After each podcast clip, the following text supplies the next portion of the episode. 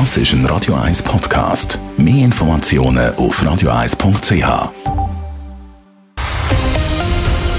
Radio 1 Thema. Welche Themen beschäftigen die Schweizer Bevölkerung am meisten? Dieser Frage geht das Sorgenbarometer der Credit Suisse nach. Rund 1800 Stimmberechtigte werden jedes Jahr zu ihren aktuellen Sorgen, aber auch zum Verhältnis von der Schweiz und Europa befragt. Die neuesten Ergebnisse sind heute an einer Medienkonferenz vorgestellt worden. Laura Pecorino war vor Ort. Gewesen. Pandemie, die ist vergessen und vorbei. Zumindest was die Schweizer Sorgenlandschaft angeht. Der letztjährige Spitzenreiter rangiert dieses Jahr auf Platz 16 von der Sorgenrangliste. Generell habe es eine rechte Umwälzung gegeben, erklärt Manuel Ribach von der Credit Suisse. Umwelt, Klima zum ersten Mal seit sehr langer Zeit an der Spitze. Wir haben zweitens gewisse Sorgen, die verschwunden sind. Corona ist nicht mehr in der Top 10. Die Arbeitslosigkeit ist zum ersten Mal überhaupt nicht mehr in der Top 10. Und wir haben neue Unsicherheitsthemen, die direkt oder indirekt mit dem Krieg in der Ukraine zusammenhängen. So findet sich unter den Top 10 Sorgen unter anderem auch die Inflation oder die Energiefragen. Alles in allem trübt sich die Stimmung in der Bevölkerung. Der bis anhin starke Zukunftsoptimismus nimmt ab. Zum ersten Mal in 25 Jahren äh, ist der persönliche Zukunftspessimismus eigentlich am ausgeprägtesten.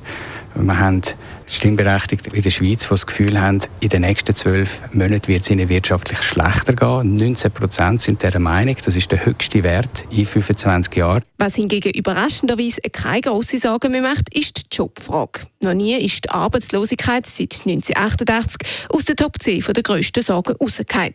Bis jetzt, wo sie nur noch auf Platz 12 zu finden ist. Arbeitslosigkeit ist eigentlich immer in der Top 10 gewesen.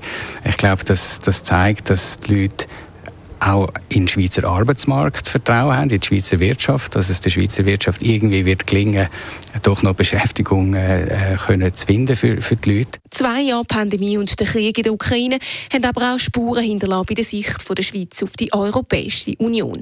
Die EU die wird als gestärkt wahrgenommen, erklärt Chloe Jans, Leiterin vom Meinungsforschungsinstitut GFS Bern, wo der Bericht verfasst hat. Die Schweizerinnen und Schweizer sind nach wie vor nicht zu haben für einen EU-Beitritt, aber sie nehmen ganz eindeutig wahr, dass Europa vor dem Hintergrund vom Ukraine-Krieg zusammengerückt ist, dass man einen stärkeren Verhandlungspartner hat und dass man jetzt eben vielleicht ein bisschen mehr in die Hose muss, wenn es darum geht, die Beziehungen neu aufzustellen. Deutlich wird auch, wenn es um die Beziehungen von der Schweiz und der EU geht, liegt der Ball aus Sicht vom Stimmvolk deutlich beim Bundesrat und nicht etwa zu Brüssel. Trotz trüben Aussichten und einer Belastungsprobe während der Pandemie zeigt sich aber, das Vertrauen in die Institutionen, also im Bundesrat, die Polizei oder die Nationalbank, das hat sich positiv entwickelt. In der Krise setzt man auf Bewährtes.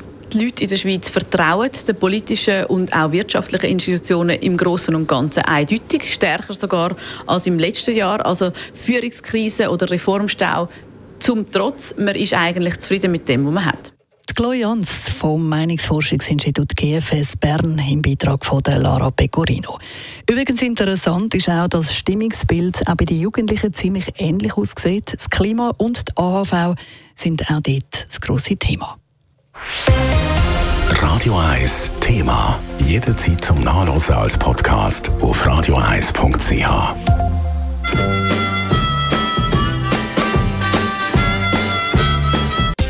Radio 1 ist Ihre Newsender. Wenn Sie wichtige Informationen oder Hinweise haben, rufen Sie uns an auf 044 208 1111 oder schreiben Sie uns auf redaktion.radio1.ch.